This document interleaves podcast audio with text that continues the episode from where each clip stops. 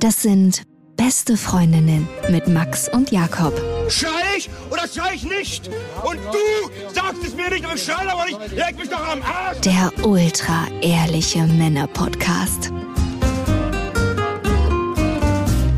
Hallo und herzlich willkommen zu Beste Freundinnen. Hallo. Euer Abführmittel für die Ohren. Mm. Und heute pumpen wir das Abführmittel ein bisschen auf. Wir sind nicht alleine. Wir wollen heute die Frage klären, ob es eine Anleitung zum Verlieben gibt. Und das machen wir mit dem Philosophen und Paarberater Christian Thiel. Ihr kennt ihn vielleicht aus seinem Podcast Die Sache mit der Liebe oder aus seinem Blog herzenssache365.de.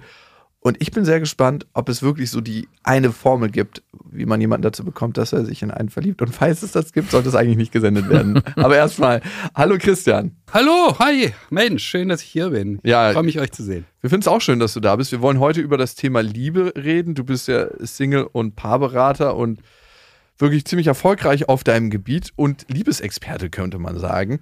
Für uns steht die Frage im Raum, kann man über einen künstlichen Weg und das ist ja natürlich ein Werkzeug, was wir Menschen damit in die Hände geben würden, was ziemlich gefährlich ist, ein Verliebtseinsgefühl erzeugen. Glaubst du, das geht erstmal so rein theoretisch? Hallo, das ist wissenschaftlich erforscht. Ich bin ja für die Wissenschaft zuständig bei den Single- und Paarberatern, Strich in. Das ist erforscht, ja, das ist sogar ganz einfach. Man muss Folgendes tun. Man muss sich 10 bis 20 immer persönlicher werdende Fragen stellen, Mhm. die Intimität im Gespräch erzeugen. Und dann muss man sich noch ziemlich lange in die Augen schauen, tief in die Augen schauen. Woran liegt das? So ist der Mensch. Der Mensch braucht Sicherheit über Intimität?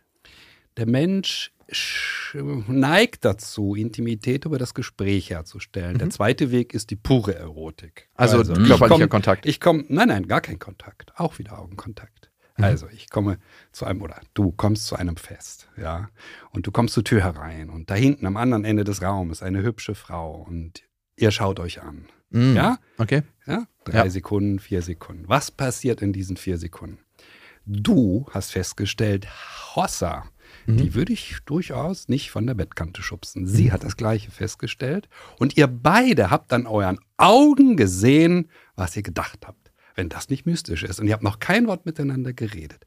Das ist der Kern dessen, was wir in unserer Kultur als Liebe auf den ersten Blick verstehen, was natürlich mit Liebe gar nichts zu tun hat. Das ist Erotik auf Der den ersten Blick. Paarungsbereitschaft. Damit hat das was zu tun. Nicht von der Bettkante stoßen. Nicht von der Bettkante schubsen, hat meine Schwester immer gesagt, von der habe ich das übernommen. Das heißt, also Menschen sind, haben zwei Zugangswege zu Intimität. Der eine Zugangsweg ist, du siehst jemanden und allein das Äußere, aber dann wieder der Blick. Und dieses Mystische, dass du alleine über den Blick austauschen kannst, ohne darüber zu reden, hey, ich begehre dich und du begehrst mich und beide wissen das. Und je länger sie sich in die Augen schauen, desto größer ist eben äh, die Liebe auf den ersten Blick. Aber woher weiß man denn, dass der andere das auch denkt und nicht nur denkt so, "Uh, was hat der denn an? Was du Kein Schimmer. Wir wissen das. Wir sehen das doch am Blick des anderen. Wenn der andere denkt, "Oh, was ist das für einer, dann merken wir das doch auch.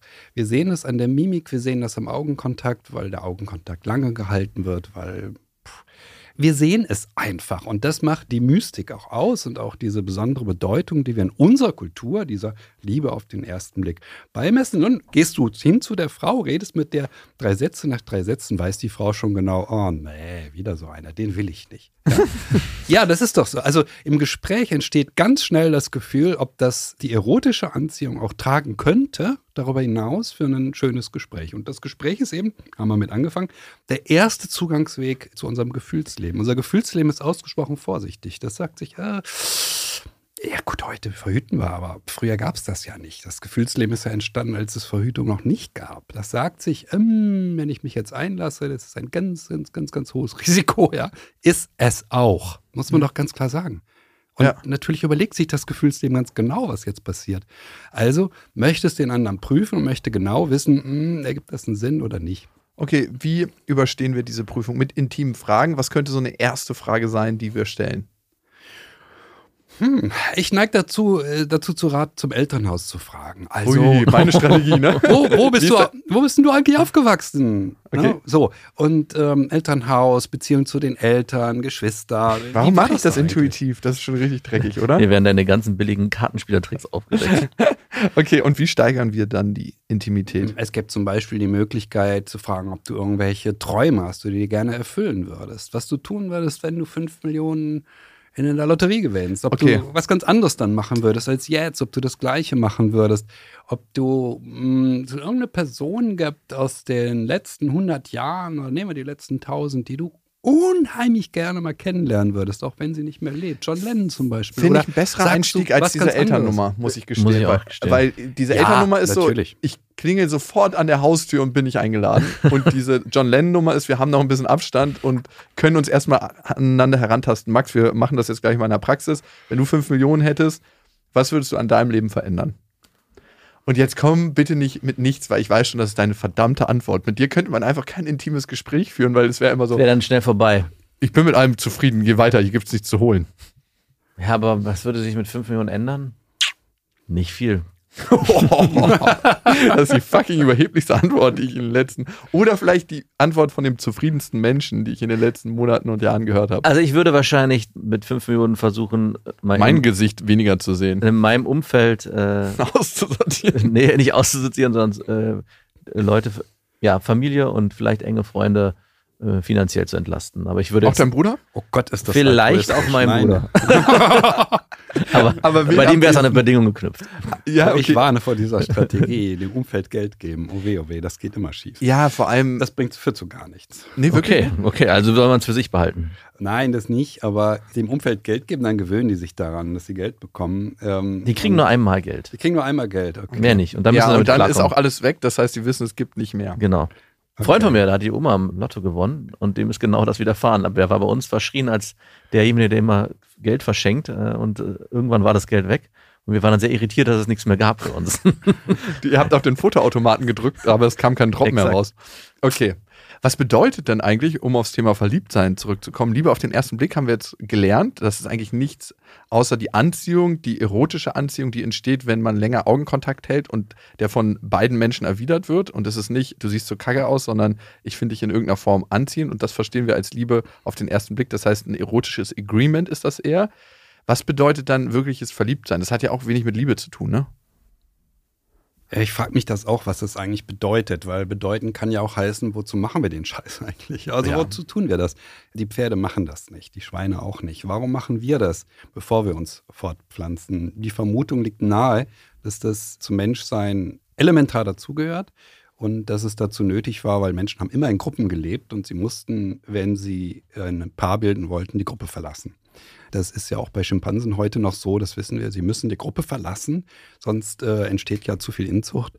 Und ähm, dieser Impuls, dieser Mut zu sagen, oh ja, ja, jetzt nehme ich mein Herz mal in die Hand, wird beim Menschen offensichtlich durch einen irren Hormoncocktail bewerkstelligt, die das Verliebtsein ja darstellt. Und ja, nun, so ist es halt. Okay. Und wahrscheinlich auch, um die nächsten Jahre zusammen zu bestreiten. Also, Das würde ich sofort bestreiten, dass das so ist. Äh, Also jedenfalls äh, unter Bedingungen, unter denen man verhüten kann. Also wie oft verlieben sich Menschen? Ja, gut, aber ich habe die, in der Beratung, ja, die verlieben sich alle ein bis zwei Jahre und dann kommt der nächste und die nächste und der nächste. Aber um eine. Verpaarung erstmal möglich zu machen, um es so ein bisschen zoologisch auszudrücken. Ja, nur wir können uns problemlos in jemanden verlieben, der überhaupt nicht zu uns passt, der mm, mit seinem ganzen Lebensstil, mit seinen ganzen Werten, die er hat, mit, mit allen Vorstellungen vom Leben überhaupt nicht zu uns Aber passt. vielleicht passt er vom Geruch und von der Genetik zu uns. Äh, Das mit dem Geruch ist ohnehin eines der Mythen unserer Kultur. Okay. Weil bei dem, was da in der Forschung mal herausgefunden wurde, geht es um Gerüche, die wir nicht wahrnehmen können, sondern unbewusst wahrnehmen. Und die können wir auch nur wahrnehmen, wenn wir uns fünf Tage hintereinander nicht waschen. Wer macht denn das bei uns? Das ist doch albern. Max das ist doch alles, jetzt, also das geht doch alles nur durch die Presse, weil die Leute, die diese Forschung machen, neue Forschungsgelder haben wollen. Hier, legend- ich muss Das hat keine reale Auswirkung auf unsere Partnerwahl. Ergebnisorientierte Forschung, das ist auch so ein Problem auf äh, jeden ich Fall. muss an unseren Roadtrip denken. Da hätte, wäre die Chance da gewesen, gewesen, dass man sich verliebt. Ja, wir hätten uns. uns beinahe verliebt, weil es wurde sich wenig gewaschen. Das glaub, muss man zehn. Tage haben wir es durchgehalten. Nein, wir haben uns zehn Tage nicht, Doch. nicht gewaschen. Wir haben zehn Was Tage ist nicht das geduscht. für ein Workshop, wo man sich zehn Tage nicht Nein, wir haben im Seen gebadet, muss man sagen. In Nach zehn Tagen. Okay, Nee, äh, also zehn Tage wirklich, ey, wir wären ja wirklich, wir hätten, das ist widerlich, was du gerade aufmachst. Ich glaube, es, ich glaube, es war Und, Abend, Nein, das war mindestens über eine Woche. Kohlen laufen Nein. oder über Feuer. Es war auf jeden Fall eine Woche. Oder was habt ihr da gemacht? Ja, so ähnlich. Also wir waren ziemlich outdoormäßig unterwegs und Das ist ähm, doch auch schön. Nicht alles unter den hygienisch perfektesten Bedingungen. aber Nein, man hätte das auf jeden nicht. Also diese unterbewussten Gerüche hätte man sehr bewusst wahrgenommen bei uns. Auf alle Fälle. Und wir haben Auf auch alle sehr engen Raum miteinander geschlafen. Also, warum, verdammt nochmal, verlieben wir uns? Es macht ja dann eigentlich gar keinen Sinn, wenn wir uns in irgendeinen Honky-Tonk verlieben und dann mit dem die Gruppe verlassen, um uns mit dem zu verpaaren und dann checken, okay, der passt gar nicht. Ja, gut. äh, So ist es eben früher nicht gewesen. Die Menschen haben sich sehr genau überlegt, will ich den, will ich die, haben sich verliebt, äh, haben eine Partnerschaft gebildet, sind relativ schnell auch schwanger geworden, haben Kinder großgezogen und dass es sowas wie Trennung gab, auch vor 100.000 Jahren, da können wir fest von ausgehen, dass es das schon gab. Aber man zieht eben erstmal ein Kind auf und das ist das Entscheidende. Ähm, warum wir solche Bindungen eingehen, ist ja einfach schlicht und ergreifend die Hilflosigkeit des menschlichen Säuglings und sonst gar nichts. Ja, genau, Das, das ist haben klar. doch andere nicht nötig. Eine, eine, eine Stute braucht keinen Hengst zum Aufzug ihres Fohlens. Das ist nicht nötig. Der ist schlicht überflüssig, der Kerl. Also spielt er keine Rolle. Es gibt auch keine Familienbindungen und nichts dergleichen. Und, und ich meine, es gibt Pinguine, die monogam ihr ganzes Leben leben und wo sich auch die Männchen um die Aufzucht der Jungen kümmern, die verlieben sich ja auch nicht. Das ist trotzdem noch was Spezielles für den Menschen. es ist was Spezielles für den Menschen, ja.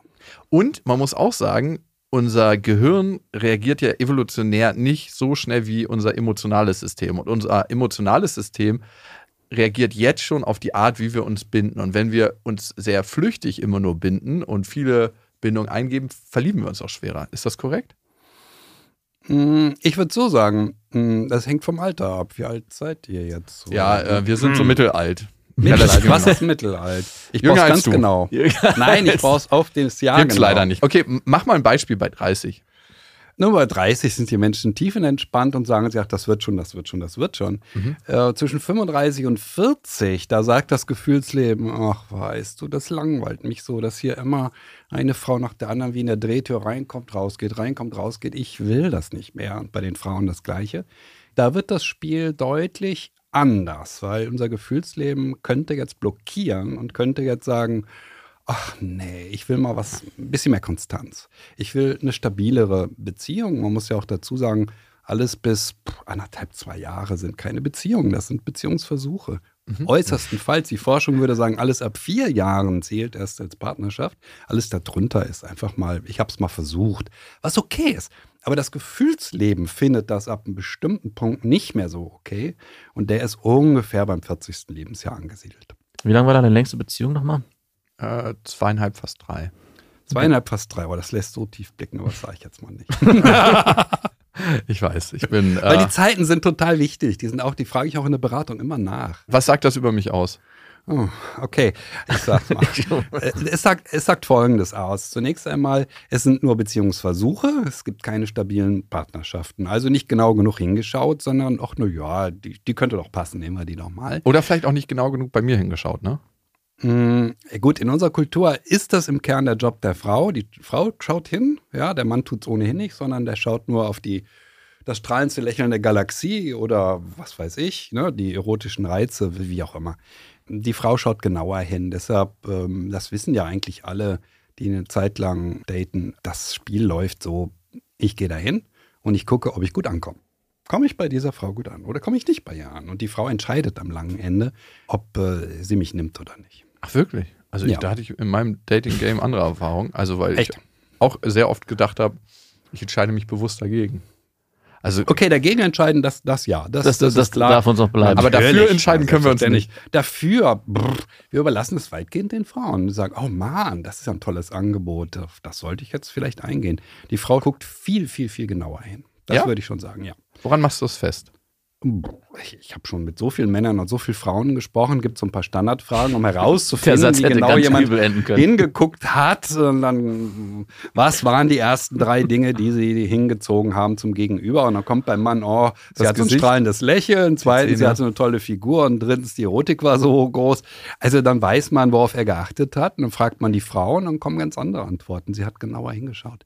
Das mache ich ja auch mit Paaren. Auch wenn Paare kommen, schwere Ehekrise, dann gucke ich, wie haben die sich kennengelernt, weil man dann an diesen, dieser, das ist die sogenannte Drei-Dinge-Frage sieht, ob es eine Verletzung gibt. Also die Frau sagt, oh, der kam und ich dachte, das ist der Fels in der Brandung. Dann kann ich gucken, ne? hat sich im Laufe der Zeit herausgestellt, dass der Fels in der Brandung äh, Ein Stück Holz Blatt ist? im Wind ist. Ne? Ja. Und da, oder wie auch, oder ein Stück Holz, ja. So, und ähm, deshalb solche Fragen, die geben einem schon einen Einblick. Und nee, Männer sind da nicht sonderlich äh, findig daran herauszufinden, ob jemand wirklich zu ihnen passt. Das können Frauen besser. Warum hat Max dann Noch. noch? Wir lernen das. Wir arbeiten gerade dran. Ja, wir arbeiten. Dieser Podcast sorgt dafür, dass man als Mann viel bessere Beziehungsentscheidungen treffen Als kann. Mann oder du? Äh, Es geht ja hauptsächlich um darum, dass ich besser entschieden. Und wenn man zuhört, dann kann man das vielleicht auch für sich adaptieren, weil so funktioniert das ja. Ja, vielleicht, ja. Ähm, lernen durch die Misserfolge anderer. Oder es ist ein Abschreckungspodcast, ein, äh, ein Unfall, zu dem man unbedingt hingucken will. Okay. Und Max Max, haben wir jetzt aber nicht geklärt, was die zwei bis drei Jahre bedeuten, oder zweieinhalb Jahre ja bei bitte, dir dann bedeuten. machen wir da erstmal weiter. Ausgesprochen gutmütig, würde ich sagen. Bin ich? Ja. Ja, weil das, das erste Jahr ist das Kennenlernjahr und wer dann tough genug ist, der mm, wird nach dem Kennenlernjahr zu dem Schluss kommen, passt nicht, braucht ein halbes Jahr, um auseinanderzugehen. Das sind die anderthalb Jahresbeziehungen. Wer zweieinhalb Jahre braucht, der ist sehr gutmütig und ach, na ja, vielleicht wird das ja noch und ach, na ja, ach, na ja. Kann es Das sein, dass ich die Frau auch geliebt habe oder ist das nicht möglich? Ah, ne, es, Gefühle sind immer im Spiel. Das ist überhaupt keine Frage. Okay. Natürlich sind Gefühle immer im Spiel. Menschen sind, was das angeht, so unglaublich moralisch. Wir wissen ja, die hohe Zeit der wahllosen Sexualität ist zwischen dem 20. und 24. Lebensjahr. Und fast niemand von denen ist nüchtern, äh, wenn die es machen. Ja? Also, äh, um, um, um das zu betäuben, dieses Gefühl, das äh, in uns sagt, nein, ich möchte mich verbunden fühlen mit dem anderen. Ich möchte nicht nur einfach einen sexuellen Akt vollziehen. Also wir sind, was das angeht, als Menschen so dermaßen auf Gefühle geeicht. Gefühle sind der Kern des Menschseins, nicht der Verstand. Und auch eigentlich die Essenz des Lebens für mich. Ne? Also wenn man fragt, was gibt dir das Gefühl von Lebendigkeit, sagt es ja auch schon, es sind die Gefühle und nicht der Verstand. Und das Kognitive, was wir manchmal versuchen überzustülpen und die Mann-Ich, was ich manchmal versuche überzustülpen. Okay, check. Ich bin gutmütig und äh, habe In der wahrscheinlich... Partnerschaft. Du kannst ja im beruflichen Wollte ich sagen. tougheste Typ der Welt Ich wollte sein. gerade aber sagen. In der Partnerschaft wird das aktualisiert, was du aus deiner Herkunftsfamilie Damit kann ich gut leben. Das ist wie ein Horoskop für mich, wo Würden sehr deine- viele positive Sachen drinstehen. Würden deine Verflossenen auch zu dir Nein. sagen am Nachhinein, du bist sehr gutmütig Ah. gewesen? Safe nicht. Also die würden, glaube ich, nicht sagen, dass ich ein gutmütiger. Wenn man jetzt hier meine Ex reinholen würde und die würde übrigens gerne, hat sie mir gestern geschrieben, lieber Max, während ich mal weg bin, mit dir eine Folge Ah. aufnehmen bei Beste Vaterfreund. Und ich könnte mir vorstellen, dass es ganz lustig wird. Die würde auf jeden Fall nicht sagen, dass ich gutmütig bin. Die würde sagen, ich bin ein richtiger Vollidiot und ein richtiges Arschloch. Das schließt sich nicht aus. Okay, gut. Ach so, man kann gutmütig sein und ein Arsch. Man kann ein Gutmütiges gutmütiges Arschloch. Arschloch sein. Das ist doch schön. Mit gutmütig meine ich wahrscheinlich aus dem Elternhaus, wo man gelernt hat, äh, relativ brav zu sein und angepasst, warum auch immer. Entweder weil es besonders toll war mit den Eltern oder besonders blöd, das ist egal, beides kann dazu führen. Und dann äh, wendet man dieses äh, Ich passe mich an an den anderen eben in Partnerschaften an. So Okay. einfach ist das. Das kann natürlich trotzdem für eine Frau sich blöd anfühlen und die kann nachher das Gefühl haben, ich wurde ja um irgendwas betrogen und was weiß ich, das kann alles sein. Okay, ich helfe deiner Ferndiagnose ein bisschen auf die Sprünge. Bei mir war es so, dass ich eher überangepasst gelebt habe, weil ich immer für das gute Gefühl meiner Mutter gelebt habe, das zu erzeugen. Deshalb ist Beziehung zum Teil für mich anstrengend und ich versuche dieses Gefühl bei meiner potenziellen Partnerin auch zu erzeugen. Ein Und- anstrengendes Gefühl. Nein, das Gefühl bei jemand anders erzeugen zu wollen, ist sehr Anstrengung für dich, wenn du überangepasst Okay. lebst. Das heißt, du kannst nicht wirklich du selber sein, das Gefühl hast du nicht und deshalb nimmst du das als anstrengend wahr. Und irgendwann bricht man dann, oder breche ich dann zusammen und denke mir, das ist mir alles zu anstrengend. Siehst du mal. Es ist ja interessant, das konnte ich an den zweieinhalb bis drei ne, Jahren schon ablesen, dass da. Hä, du nimm, machst das, jetzt Wort meine... über, das Wort überangepasst, das Wort überangepasst habe ich nicht benutzt. Ich sag meist brav. Okay. Aber das ist alles in einem, einem Umfeld. Man Christian, ich habe hier das Gefühl, du machst dir meine Diagnose zu eigen. Aber ist auch okay. Nein, die ist völlig korrekt, die hätte ich stellen können. Ja. Ja, hättest du, aber Ich habe doch gesagt, es gibt nur zwei Möglichkeiten. Entweder es war ganz nett mit Mama, ja, Ja. und ich habe mich da sehr angepasst, oder mit Papa, äh, oder es war ganz schrecklich wirklich und ich musste mich anpassen. Ich nenne das Anpassungsneigung in der Regel und Anpassungsneigung führt äh, zu Partnerschaften von anderthalb bis zwei Jahren, ja, oder von zwei bis drei Jahren. Wenn man ein extrem gutmütiges Arschloch ist, Mhm. was ich von Max jetzt auch behaupten würde, Mhm. Der ist das größte, gutmütigste Arschloch von uns allen. Wie kommt es, dass Max es schafft, jetzt schon acht Jahre Ich weiß Beziehung? es ehrlich gesagt gar nicht mehr. Doch, acht Jahre sind es. Ich zähle das besser als du, weil ich äh, finde das ja faszinierend von außen. Du bist ja für mich wie so ein Beziehungsstar. Der Michael Jackson unter der Beziehung. Nee, das ist ein schlechtes Beispiel, weil da gab es auch Beziehungen wahrscheinlich. Vor allem, wenn Kinder im Spiel sind. Ja, woran denkst du, wenn die Kirchenglocken läuten? Nein, habe ich letztens gedacht. Gut, andere Sache. Ist er auch ein gutmütiges Arschloch oder hat er einfach ein paar Sachen richtig und besser gemacht?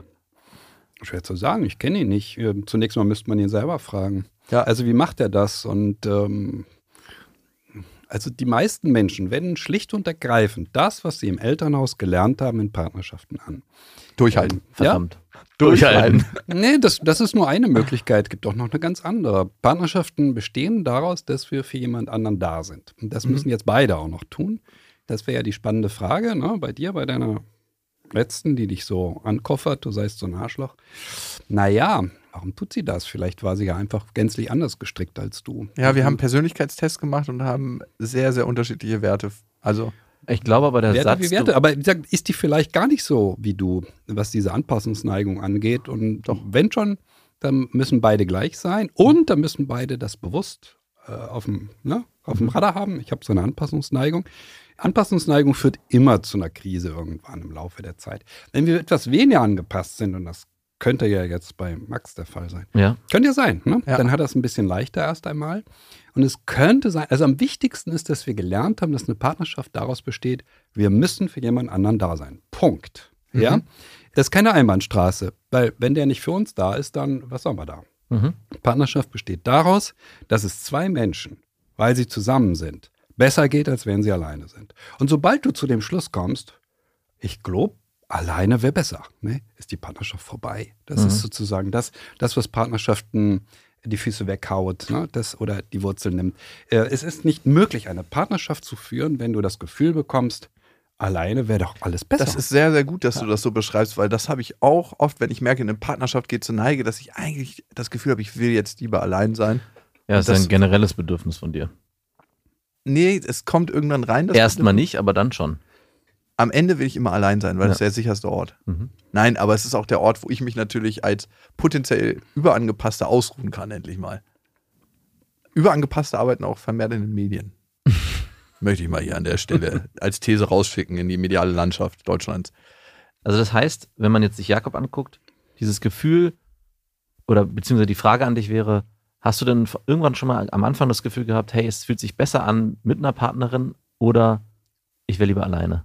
Klar habe ich das Gefühl gehabt, ich war schon oft verliebt. Also nagt dieses, aber nagt bei dir ständig dieses, eigentlich wäre es doch besser, wenn ich das hier alleine machen könnte. nee, überhaupt nicht. Nee? Aber ganz ehrlich, ey, dann wäre ich ja noch nie verliebt gewesen in meinem ganzen Leben. Ja, das Ich habe immer das Gefühl am Anfang, hey, das ist so schön, das gerade zu Am zweit Anfang. zu erleben. am Anfang, nee, ich meine, es geht ja nicht um entscheidende verliebt Punkt sein, ist nach zwölf Monaten. Ich meine, dieses- zwölf Monate. dieses Gefühl, Auf nach- den Tag. zufrieden. Wie, ja, ja, sozusagen. Ein Jahr ist um, bin ich jetzt glücklich und zufrieden, heillos glücklich, weil die, die These besagt ja, ein Jahr dauert das Kennenlernen. Ja, Mhm. und dieses Kennenlernen, das Gefühlsleben kommt zu dem Schluss, ach nee, das ist es nicht. Und dann braucht es eben nochmal anderthalb Jahre, um auseinanderzukommen, was viel zu lang ist. Ich würde das beschleunigen. Ja, Und was ich auch beschleunigen würde, ist einfach das Kennenlernen. Das Kennenlernen kann man ja auch beschleunigen. Mit das den muss Fragen, nicht die ein Jahr mitgegeben hast. dauern, sondern das kann eben auch beschleunigt werden, indem ich sage, okay, machen wir es doch mal so. Erstes Date. Es wird nicht geknutscht, es gibt keinen Sex, nur, nur ein Date und viele Fragen. Zweites Date. Es wird schon wieder nicht geküsst und nicht geknutscht und immer so weiter. Mindestens mal vier oder fünf Dates und bei allen Dates wird über wirklich wichtige Dinge gesprochen. Das beschleunigt natürlich das Kennenlernen und vor allen Dingen ist einem völlig klar, was für einen Menschen man da kriegt. Also jedenfalls ein bisschen deutlicher. Dann lernt man sich immer noch in Ja. den ersten zwölf Monaten kennen, weil es so viele Dinge gibt am anderen, die man noch nicht weiß. Aber immerhin ist man ein bisschen mehr auf der sicheren Seite. Das ist eigentlich der Kernrat in der Single-Beratung. Die mache ich ja nun seit oh, 22 Jahren. Ja. Ich bin Deutschlands dienstältester Single-Berater, sage ich dann immer. der nicht Single ist. Natürlich nicht. Ein Single-Berater, der Single ist. Das wäre jetzt aber eine Aber Doch, es gibt auch viele Oh, oh, oh. Beziehungen. Der beste Schuster hat die schlechtesten Es Schuhe. gibt, es gibt Flirt-Trainer, die sind alle Single, pausenlos und immer äh, und Available. gibt Flirt-Coaches, auch die sind oft Single. Aber nein, ein Single-Berater ist nicht Single. Das wäre ja noch schöner. Das wäre ja eine schräge Veranstaltung. Also eben 22 Jahre glücklich liiert, ja. Ach, seitdem bist du auch erst Single-Berater, seitdem du glücklich Nein, liiert bist. im, im, im Grunde muss ich jetzt schon immer sagen, 23 Jahre äh, mache ich die Single-Beratung. Ich muss es immer ein bisschen aufrunden. Ja. Okay. 22 Jahre mit meiner Frau, die sind jetzt auch erst demnächst voll. Ja. Hast du deine Frau in der Single-Beratung kennengelernt? Nein. Okay. Nein. Ja, gut. Es über eine Kontaktanzeige in der Berliner Zeitung. Wirklich? Wir hatten ein Date in den Hackischen Höfen im Durchgang, da wo, das, ähm, wo es zum Kino geht. Und sie kam um die Ecke und ähm, es hatte geregnet. Sie setzte ihre Brille ab und putzte ihre Brille. Ich ging auf sie zu und sagte, kann es sein, dass wir beide aufeinander warten? Ach, es war herrlich. Richtig bedeutungsschwanger. Ja, es war wirklich wunderschön. Äh, Ich wundere mich immer über alle, die sagen, das Kennenlernen über Internet oder so, dass das alle unromantisch wäre. Ich fand das überhaupt nicht unromantisch. Man lernt einen wildfremden Menschen kennen, klar, aber es ist immer wahnsinnig romantisch, wenn man auf einen Menschen trifft, der ernsthaft eine Beziehung will und der, ja, eben bei so einer Kontaktanzeige, da steht ja was drin und da schreibt man einen Brief. So ist es heute ja auch mit den Internet kennenlernen. Das ist heute der häufigste Fall. 70, 80 Prozent der Menschen, die ich in der Beratung habe, lernen sich dann am Ende, lernen am Ende im Internet jemand kennen. Ja, also lange, lange äh, liiert, aber das ist eben meine Profession seit über 22 Jahren. Ja, ich habe äh, 98 damit angefangen, Menschen zu beraten, die nicht so recht wissen, wie komme ich aus dieser Single-Schleife raus oder wie komme ich überhaupt jemals zu einer stabilen Partnerschaft. Zu mir kommen auch Menschen, die haben ähm, noch höchstens sechs Wochen oder sechs Monate als Länge ihrer Partnerschaft. Also noch hoffnungslosere Fälle. Hm, Hoffnungslos ist gar nichts. Dafür gibt es immer Gründe und die gilt es ein bisschen aufzudecken. Das geht auch relativ schnell. Wer zu mir kommt als Single, den sehe ich einmal. In der Regel einmal. 90 Minuten. dann Danach sind sie ja in. Beziehung. Dann kannst du die auch mal sehen. Die sind ja so beschäftigt mit ihrer Beziehung. Hannah. Okay, was rätst du denen denn? Wir können das auch mal exemplarisch festmachen bei mir. Oder bei Max ist es ja sinnlos, weil Max ja in einer Beziehung oder in einer Ehe Bei dir. mittlerweile ist. Na, da will ich gucken, also wie schnell kommst du, wie schnell ist deine letzte Partnerschaft entstanden? Hat Alkohol eine Rolle gespielt oder hat Alkohol keine Rolle gespielt? Wie viele Dates hat es gegeben? Wann gab es den ersten Kuss, die erste Sexualität? Worauf hast du geachtet? Was war dir wichtig bei dieser Frau? Was war es überhaupt für eine Frau? Ist es auf Augenhöhe? Ist es nicht auf Augenhöhe? Wir haben nach wie vor das Problem, dass viel nicht auf Augenhöhe gewählt wird, dass einer deutlich mehr verdient, deutlich bessere Bildung hat oder umgekehrt. Spielt das eine Rolle? Das alles spielt eine Rolle, ja. Weil Okay. Wir wählen auf Augenhöhe heute. Das ist äh, das Übliche. Und wer das nicht tut, der hat oft schon sozusagen das eingebaute Verfallsdatum mit. Wir machen das mal mal an meiner Ex-Freundin fest, an Mhm. der Mutter von meiner Tochter. Mhm. Okay, die habe ich im Club kennengelernt. Ich war schon wieder am Ausnüchtern, aber die fand ich äh, optisch sehr anziehend, gleich zu Anfang. Wir sind dann zu mir nach Hause gefahren und haben auf der Couch übernachtet. Ich glaube, wir hatten schon unseren ersten Kuss. Wir haben auf jeden Fall nicht miteinander geschlafen. Und das hat auch noch ein paar Dates gedauert. Ich würde mal sagen, so vier.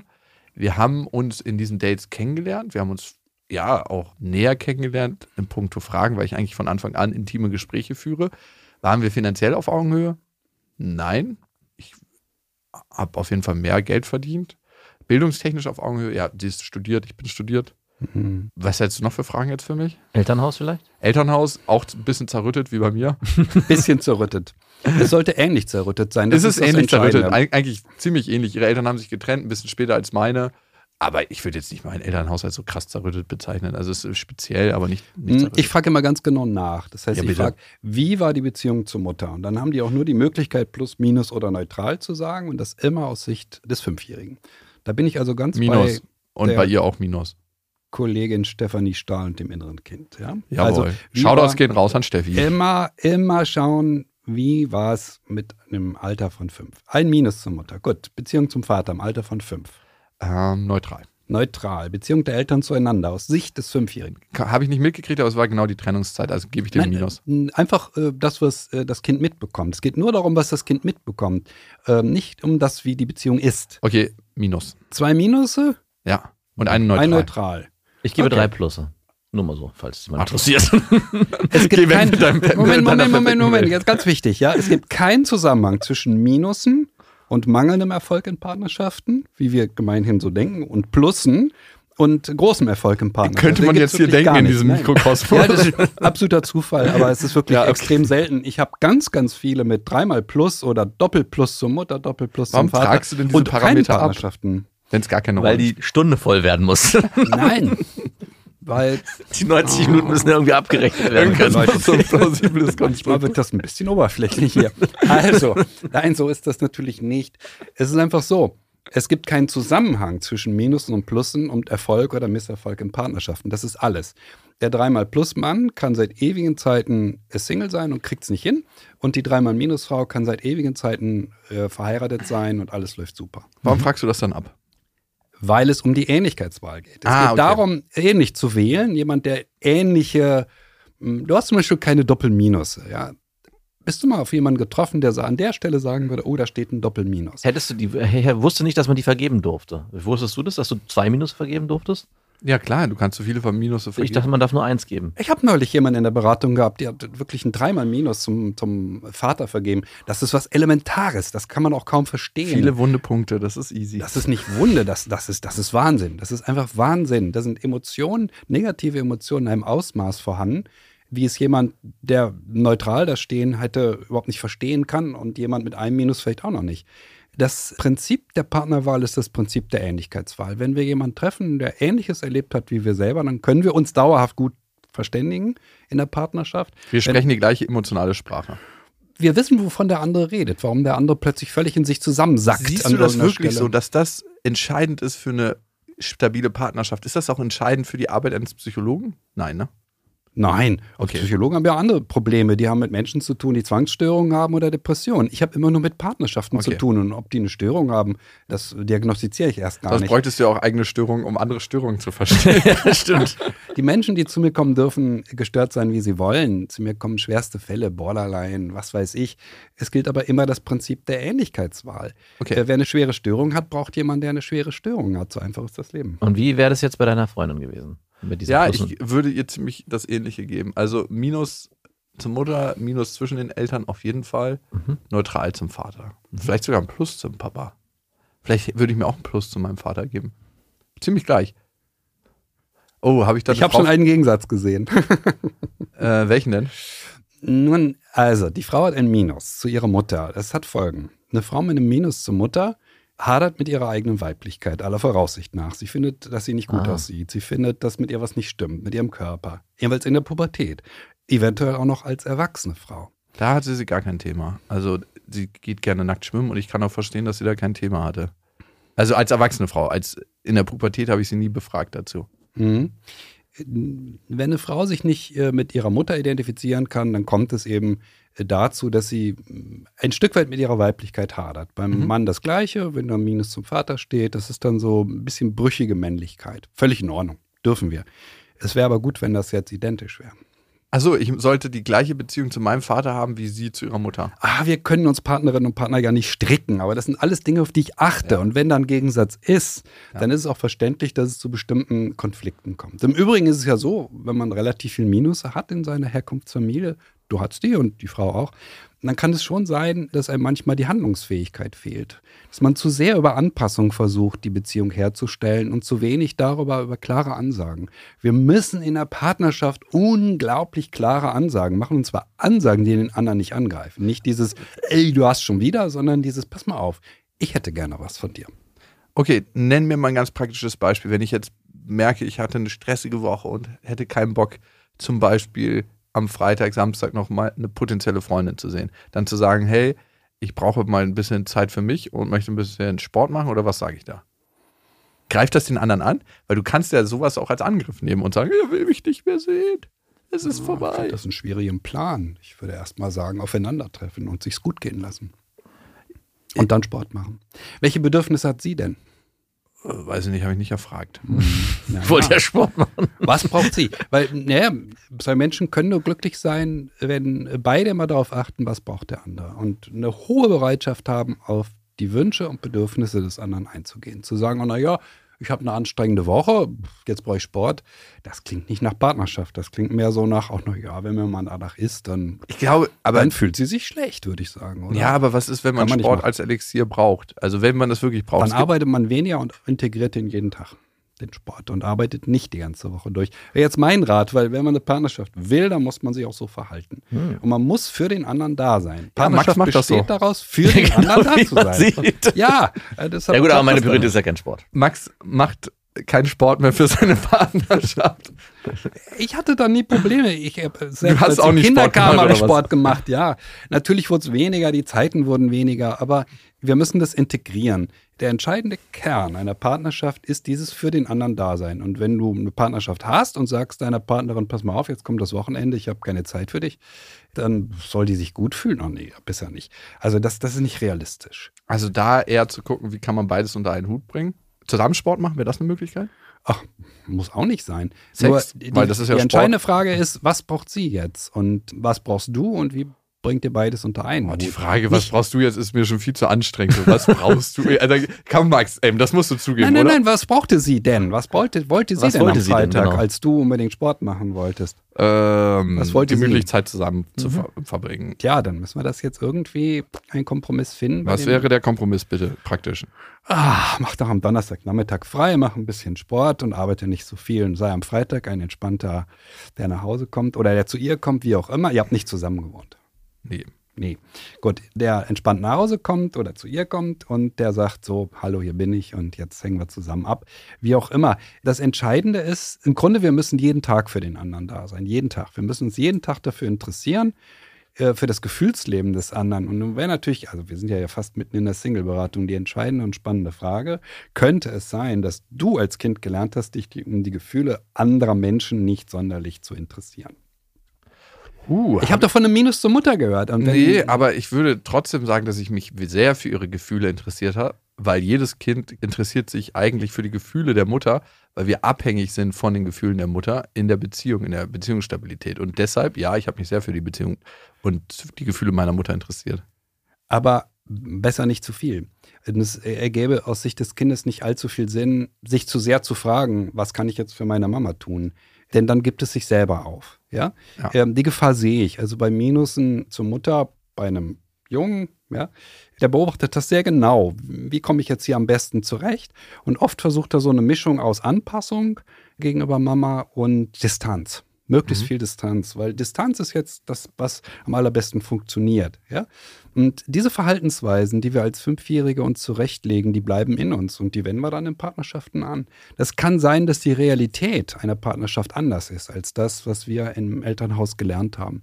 Jetzt reden wir immer über dich, wir könnten auch über mich reden. Nein, nein, das ist bei mir völlig nicht der, der, anders. Pu- der Punkt ist interessant, weil dem, also äh, ich war die ganze Zeit so, hm, naja, aber gerade diesen, diesen, was du gerade gesagt hast, wie kriege ich es hin, möglichst viel Nähe und viel Distanz aufzubauen? Das hattest du, glaube ich, so formuliert. Und das würde ich auch behaupten, ist was, was du in deinen Beziehungen oft versuchst. Also Was ist das hier für eine freche Ferndiagnose von Gewinn, eine absolute Gewinnmaximierung. Also wie kriege ich möglichst viel Zeit für mich, aber trotzdem schaffe ich es noch bei der Frau das Gefühl auszulösen, dass auch sie sich gewertschätzt fühlt. Also dieses, diese nicht hundertprozentige Aufgabe oder beziehungsweise was du ursprünglich mal gesagt hast, dass man immer auch im jeden Tag, und das ist glaube ich ein wichtiger Punkt, sich um die Bedürfnisse der Partnerin Gedanken macht, sondern immer nur so ein, hier habe ich ein Feld für mich Ja, so erkannt. ein Happen. Genau, und du kriegst einen Happen. Hast einen Happen, Und ja, man ja. kann ohne Lug und Trug behaupten, dass ich das über die letzten Jahre perfektioniert habe. Eben, genau. Was nicht sehr förderlich Ein guter ist. Handwerker bist du. Und du hast einen guten Werkzeugkoffer, wie Ja. du immer so schön sagst. Also was ich Das noch mehr, Modell kommt bald an sein Ende. es ist an sein Ende gekommen. Ja. Es ist auf jeden Fall austauschwürdig. Ich bin bereit. Mhm. Nein, worauf ich in der Beratung immer hinaus will, ist folgendes. Nur mal angenommen, der Fünfjährige, der du mal warst, war sehr bemüht, eine gewisse Distanz zu Mama einzulegen, also dafür zu sorgen, dass er genügend Raum für sich hatte. Und das machen wahnsinnig viele Fünfjährige. Mit fünf will ich nur als Beispiel sagen, hat meine Mutter mir erzählt, oder sechs war ich, äh, sagen wir sechs oder sieben, ich glaube, da habe ich, nee, sechs war ich, habe ich rausgefunden, dass meine Mutter einen neuen Freund hat und ich soll sie angespuckt haben dafür. Also das ist ein Distanzmove. Ich meinte mit Distanz, das ist ja eine Aggression, ich meinte mit Distanz mehr, ich verkrümel mich in mein Zimmer und halte mich auf Abstand oder ich bin nur noch draußen bei Freunden. So klingst du so für mich. ja? Ja. Das ist auch ja wo warst du denn am liebsten? wo war ich am liebsten? Draußen mit Freunden. Ja, ja, ne, da war jetzt die eine Möglichkeit. Möglichst viel woanders sein.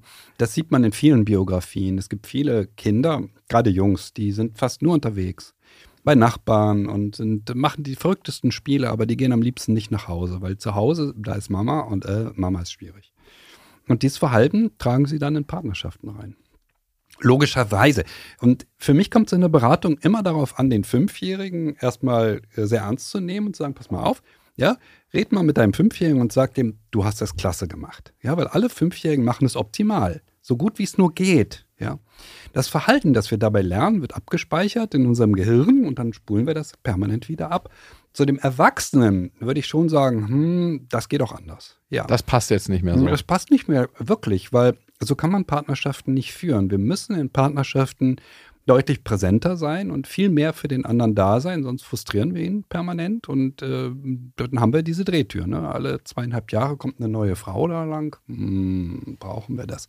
Also das können wir mit 27 locker wegstecken, mit 32 auch. Aber eben, wie gesagt, zwischen 35 und 40 fängt das Spiel an, anders zu verlaufen, weil unser Gefühlsleben blockiert und sagt, oh nein, nicht schon wieder, ich will nicht. Und über 40 sowieso. Und dann bleibt man entweder alleine oder lässt sich richtig ein. Manche äh, bleiben wirklich alleine. Ja, ja, das gibt es. Manche Aber machen die es ein siehst du Leben ja lang nicht, die so. kommen ja Aber nicht zu dir. manche äh, machen es ein Leben lang so. Die sehen dann aber auch immer schlimmer und immer schlimmer aus. Die Hängebäckchen werden immer tiefer und immer tiefer. Das gibt es auch. Aber der Normalfall ist, dass ähm, das 40. Lebensjahr so ein entscheidender Punkt ist, an dem dann die Entscheidung fällt, so, so geht es hier nicht Da weiter. hast du ja noch eine ganze Weile Zeit. Ja, glaubst du denn, es gibt tatsächlich glückliche Singles oder sind das Leute, die sich eingeredet haben, ich komme besser allein zurecht, als Beziehungsschmerz auszuhalten? Der glückliche Single ist eine Frau.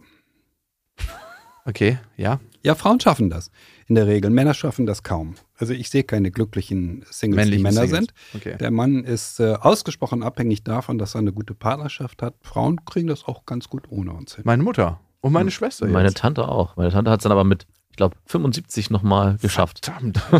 da wollte jemand nur an ihr Erbe ran. Ich hoffe, er ist nicht jünger. Ja, ist, Ist das die reiche Tante? Ja. Die Liebe lässt uns nicht äh, los. Ich habe neulich die Geschichte gehört von einer 99-Jährigen, die sich im Pflegeheim verliebt hat. Das war wirklich rührend, rührend. Das war die erste Liebe, die sie überhaupt hatte. Ähm, ja, das ist einfach, die Liebe lässt uns nicht los. Das ist, äh, das ist so wichtig. Also, Verliebt sein hat dann ja aber auch nicht nur Paarungsgründe, weil sonst müsste das ja aufhören mit dem Alter, wo wir nicht mehr uns verpaaren können. Äh, verpaaren ist auch so ein schreckliches Wort bei Menschen, aber ich habe es irgendwie mal aufgeschnappt und seitdem. ja, die, die biologischen Grundlagen bleiben ja und die sind nun mal. Ja, gut. Also durchs Leben zu gehen, nicht alleine, sondern mit jemand anderem, ist ein ganz entscheidender Punkt. Und das Alter jetzt so ganz alleine verbringen, also ich stelle mir das nicht sonderlich schön vor. Was ist der Unterschied zwischen Verliebtsein und Liebe? Also verliebt sein ist ein Gefühlssturm und ist sehr, sehr, sehr, sehr, sehr hormonell. Wir dürfen das nicht zu ernst nehmen. Mhm. Wir können uns auch in völlig falsche, unpassende Partner und Partnerinnen verlieben. Bei der Liebe, äh, das ist ein völlig anderes Spiel. Auch da sind natürlich immer Hormone im Spiel. Aber ich sag mal so, wenn wir es tatsächlich schaffen, eine stabile Partnerschaft zu haben, also über vier Jahre, sagen die Soziologen, alles über vier Jahre, stabile Partnerschaft, dann müssen die beiden Beteiligten schon eine Menge, Menge richtig gemacht haben und es geschafft haben, wirklich sehr, sehr ernsthaft füreinander da zu sein. Und dann entsteht etwas völlig anderes, weil dann entstehen nicht zwei Individuen, die nebeneinander herleben, sondern es entsteht ein Wir, ein gemeinsames Wir. Wenn die beiden zertrennt werden, das ist heftig. Das ist eine ganz andere Form von Liebeskummer, die man Mhm. in der Beratung dann auch sieht. Ich mache ja auch Liebeskummer-Beratung. Singles kommen ja auch zu mir, wenn sie gerade äh, einen Stress haben, sprich äh, vor drei Wochen getrennt sind, erst getrennt wurden. Ja. Ja, wenn das der Fall ist, wenn es um äh, eine langjährige Partnerschaft geht, dann fühlt es sich tatsächlich so an, als wenn wir zerteilt werden, weil die Herzen zusammenwachsen. Was rätst du Menschen, die mit Liebeskummer zu dir kommen? Also, was kann man da tun, wenn man jetzt richtig in der Krise ist? Der Partner, mit dem ich mir alles hätte vorstellen können, hat mich vor ein paar Tagen verlassen und ich bin am Boden zerstört. Kann ich ja nur hoffen, dass die, die ich gerade mit Liebeskummer in Beratung habe, nicht zuhören. Also das Wichtigste ist, den Ex-Partner schlecht machen. Das Allerwichtigste. schlecht machen bis zum Abwinken, damit die sich erleichtert fühlen und damit sie abschließen und damit sie nicht mehr so oft denken, ach, wäre das schön, wieder mit ihm zusammen zu sein. Okay. muss man wirklich, also ich puckel da in jeder Wunde beim Gegenüber erst einmal. Wenn die dann sagen, ja, aber ich habe ja auch, sage ich, ja, das kann sein, aber ich muss ja jetzt erstmal zur Kenntnis nehmen, dass sie aus guten Gründen getrennt sind. Rein rational ist der Vorgang ja ganz einfach. Wenn zwei Menschen nicht zueinander passen, dann gehen sie eben in den ersten pff, ein bis drei Jahren auseinander. So. Wenn sie gut zueinander passen und sind 15 Jahre zusammen, ne, der ganz schwere Liebeskummer, zwei Kinder, volle Programm, dann ist ein völlig anderer Vorgang. Dann haben sie definitiv zueinander gepasst. Dann hilft es auch nicht so sehr, den Ex schlecht zu machen. Vor allem, wenn die Kinder auch noch da vorhanden sind, ne? Mhm. Sondern dann muss man klar darauf hinarbeiten, zu sagen, okay, woran hat es gelegen? Woran hat's denn hier gelegen? Woran hat das denn ihr Legen? Anpassungsneigung. Ja, bei den meisten schon? Ja, leider. Leider. Brave Erstgeborene, sage ich dann immer, ne? Also erster, brav gewesen. Erster? Mitte? Zweiter. Zweiter? Aber der erste Junge in der Familie. Gibt dir das irgendwie einen Hinweis auf Ja, es gibt? Familien, in denen das immer noch ein wichtiger Punkt ist.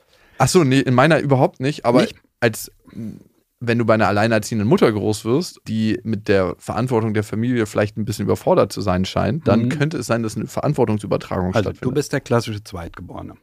ja, weiß nicht. Bisschen Klassisch oppositionell, überhaupt nicht. ich mache die Dinge anders. Nee, Also bin ich. äh, unkonventionell. Na, du machst in deiner Familie wesentlich alles anders als alle deine anderen Familienmitglieder. Ja, gut, aber ich mache prinzipiell alles, äh, überdenke ich für mich und gucke, was mein Weg ist. Ja, aber das Also ist nennt man das Opposition. Und, und, und, und bei dir, Max? was, ob, ich war der erste Sohn. Heben wollte ich doch sagen, du bist ein klassischer Ich Erster. bin krass. Ist deine Frau eine klassische Erste? Nee, die ist äh, Eine klassische zweite. Klassische zweite. Die sich wie eine klassische Zweite benimmt? Also ich Mhm. studiere Ethnologie und vergleichende Kulturwissenschaft, ich bin dagegen. Ich, Nee, sie äh, ist in der Familie, aber gefühlt die erste. ah ja, okay. Also Jetzt in- verstehe ich das auch. Also wenn man das so darauf hinunterbrechen möchte. hm. Und deine letzte, Ist Jakob? auch die zweite. auch die zweite, sehr gute Wahl. Zweite gehören zur zweiten. Ich bin auch ein Zweiter, meine Frau ist eine Zweite. Das ist einfach besser. Was ist, wenn jemand Einzelkind ist? Darf man den denn überhaupt, wenn man Geschwister hat, anfassen? Also, nein, muss der Datingamt. Lass, lass, lass die Finger von Einzelkindern. Aber wirklich, ganz, ganz ehrlich, ich, alle Beziehungen, die ich hatte mit Einzelkindern, waren für mich extrem schwierig. Also es war immer das Gefühl, also auf der Warum Freundschaftsebene. ist der andere jetzt so schnell? Es ist doch noch irgendwie genug da. Also, also wie viele auf wie viel der, Geschwister hattest du? ich hatte eins, einen Bruder. Ein Bruder, okay. Also ist es besser, du wählst eine Frau, die eben auch. Mhm. Hast du ja gemacht, deine Frau hat ja ein Geschwisterchen. Genau, hat auch ein, okay. ein, ein Geschwisterchen. Ja, das schreibe ich, äh, wenn man bei mir in die Beratung kommt, ins, immer ins Schaubild. Ne? Ah, Geschwisterposition, wie viele Geschwister äh, gab es, welche Geschwisterposition hat jemand? Erste passen gut zur ersten. Das ist ja der schöne Fall hier, diese berühmte Hochzeit. Prinz Charles heiratet äh, seine Diana und Diana ist die dritte, vierte, was auch immer, das Nesthäkchen. Er der klassische Erstgeborene. Mit wem ist er glücklich geworden? Mit einer klassischen Erstgeborenen, Camilla. Und das Schönste, sie sieht auch noch genauso gut aus wie er. Ja, das stimmt. Ähnlichkeitswahl. Ja, die erste sah nicht so gut aus wie er. Die sah viel besser aus. Wir sprechen von den gleichen Personen, oder? Okay, Also, das ist das Prinzip der, der Ähnlichkeitswahl. Wir fühlen uns wohler mit jemandem, der uns ähnlich ist, in irgendeiner Form. Da spielt diese Geschwisterposition eine gewisse Rolle. Da kann man nicht nach Schema F hingehen. Nicht jeder Erste entwickelt sich äh, wie der andere. Ja? Aber wenn jemand ein richtig klassischer Erstgeborener ist, relativ brav, ein bisschen angepasst, dann passt er eben am besten zu jemandem, der das auch ist. Trifft er jetzt auf jemanden, bei dem alles passt, kann es natürlich trotzdem passieren, dass nach zehn Jahren eine Ehekrise kommt. Warum? Naja, zwei brave Angepasste, das heißt nicht, dass die immer ähm. Aua schreien werden, wenn was passiert, was der andere tut, was Aua macht, ja, was wirklich weh tut. Und das sehe ich dann in der Beratung eben, äh, das führt zu den schweren Ehekrisen. Mm, Es wird zu wenig ausgesprochen, es wird zu wenig äh, gesagt. Oh, nee, das geht so nicht mit mir. Und das ist die Achillessehne äh, von diesem brav und angepasst sein. Wir müssen für unsere Wünsche und Bedürfnisse eintreten. In einer langjährigen Partnerschaft ist das das Allerwichtigste. Das finde ich waren berühmte letzte Worte, Christian. Vielen Dank für deinen Oh, schon Einblick. letzte Worte. Ja, das Sind wir schon durch? Wir sind schon durch. Das Oh, war jetzt auch länger, Güte. als wir geplant haben. Ich habe den ganzen Tag eingeplant und dachte, wir sitzen heute Abend noch hier. wir das treffen Thema uns ist noch mal wieder. unerschöpflich. Das war noch nicht unser letztes Treffen, habe ich das ah, Gefühl. okay. Also, oder was sagt dein Gefühl? Auf jeden Fall. Da werden wir nochmal nachhaken. Wir können Spätestens, wenn du in einer festen Beziehung bist. oh ja, Nach vier Jahren. ich komme mal in die Single-Beratung einfach. Vielleicht. Oder? Ich komme mal in die Single-Beratung und mache mal eine Folge darüber mit dir. Das können wir versuchen. Versuchen. Ja, das klingt jetzt nicht so begeistert. Ja, also so hier im, in diesem Kontext geht das ganz locker, aber eine Beratung bei mir, das, ist, das läuft anders ab. Ich stelle auch sehr, sehr, sehr intime Fragen. Also Die Bin sehr- alle raus. ich bin bereit, sehr intim zu antworten. Okay, ich schreibe es mir auf. Let's do it. Alles Christian, vielen Dank. Ähm, Gerne. Und hat Spaß gemacht. Das waren Beste Freundinnen mit Max und Jakob. Jetzt auf iTunes, Spotify, Soundcloud, Deezer, YouTube und in deinen schmutzigen Gedanken.